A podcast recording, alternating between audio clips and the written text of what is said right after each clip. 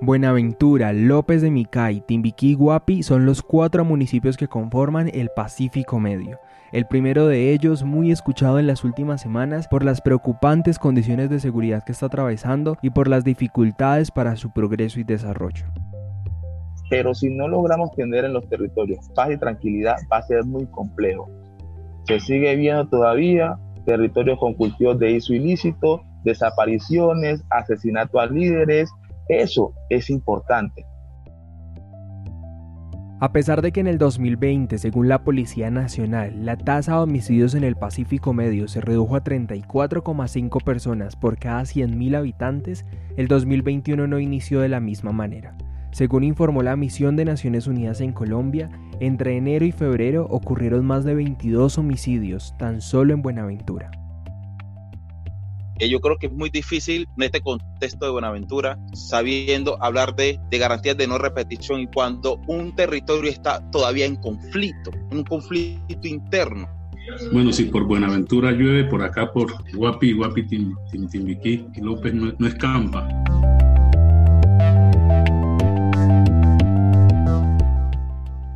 Bienvenidos a Historias del Territorio, un podcast del proyecto del Capitolio al Territorio que busca acercar las voces de quienes habitan en los municipios que han vivido el conflicto interno armado.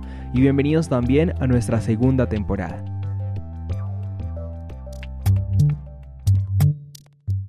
¿Qué está pasando en el Pacífico Medio? En el mes de febrero conversamos con líderes y lideresas de los municipios que conforman esta subregión para conocer sus percepciones de la implementación del acuerdo de paz. Aquí les contamos lo que aprendimos de ellos. Hoy se nos dice que los PEDEV es una transformación estructural al campo y lastimosamente es triste que no haya una conectividad en esos territorios que han sido afectados por el conflicto armado como pueblo étnico tenemos un acuerdo étnico en el marco pues, de ese acuerdo pactado y no se ha logrado cumplir. Ellas son Nidiria y Maricruz, dos lideresas que trabajan para que se haga realidad los programas de desarrollo con enfoque territorial en el Pacífico Medio. Nosotros lo que hoy queremos es un nuevo plan de vida estructural que concierna a una vida digna en el campo.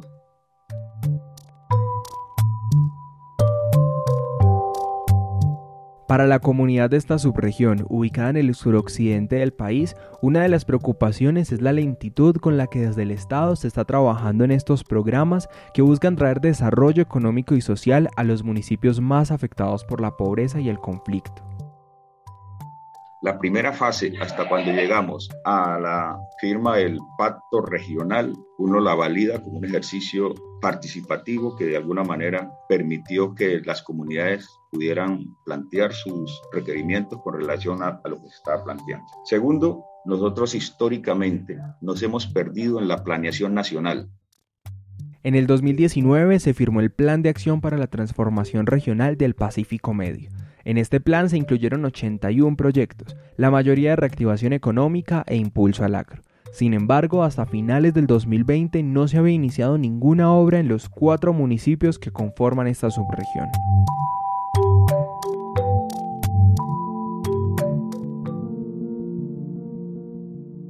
digamos que a esta fecha el PD debería, Pacífico Medio debería ir por lo menos en un 7 o 10% de su implementación y eso no se ve reflejado para nada. Él es Ferney, habitante de Buenaventura.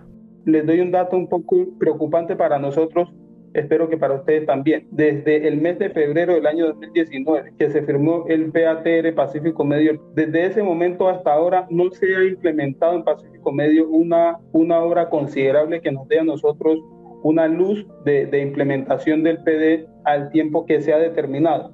Y como bien lo dice Ferney, a pesar de que el tiempo ha sido suficiente para haber podido avanzar de manera significativa en las diversas obras, la realidad que denuncian los líderes y lideresas del Pacífico es que muchas de ellas se han quedado en el papel. Sí hay labores que hay que hacer y, y reuniones y avances y concretar cosas, pero de ahí no hemos pasado. Ya es bastante el tiempo que, que hemos corrido y no vemos resultado alguno.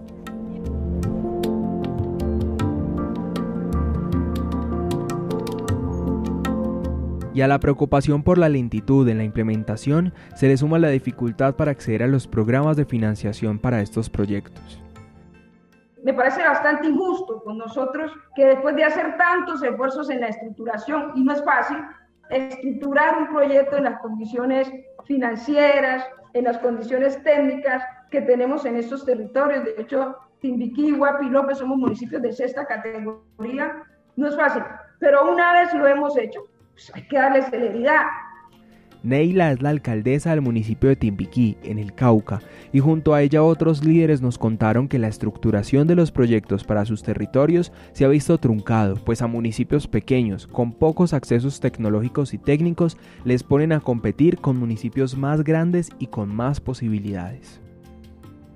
Que, digamos, se dé cumplimiento a lo que plantea el capítulo étnico del, del acuerdo de paz y es que a nosotros no nos pongan en competencia, no nos pongan en competencia y que eh, si estamos, si hablamos de equiparación en el campo-ciudad, debe de haber unos mínimos de facilidad que las comunidades puedan beneficiarse de una forma más ligera, más oportuna.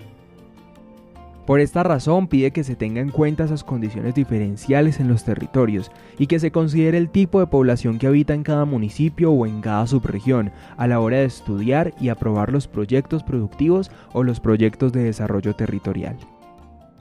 Otra dificultad también es el tema de, que no hay enfoque diferencial.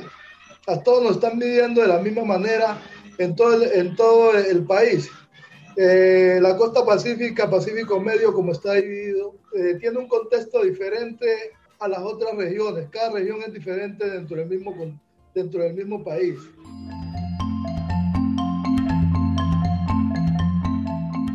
Los jóvenes hoy en Buenaventura soñamos con una paz construida entre todos, de la mano de todos, donde todos vamos a ser partícipes de la construcción de esa paz y que esa paz pueda traer desarrollo a nuestras comunidades. Sin embargo, y a pesar de tantas dificultades, la comunidad del Pacífico Medio no deja de soñar. Y esos sueños no son solo de los jóvenes, sino de toda la población. En definitiva, que podamos en esa implementación de los acuerdos, en esas iniciativas, poder ir concertando, ir concluyendo, ir materializando temas comunes. Mujeres y hombres de esta zona del país anhelan también que la paz llegue a cada rincón de sus municipios, que han vivido lo peor del conflicto y las consecuencias del abandono del Estado durante décadas, pero que creen con firmeza y convicción que sí es posible una transformación total para sus comunidades.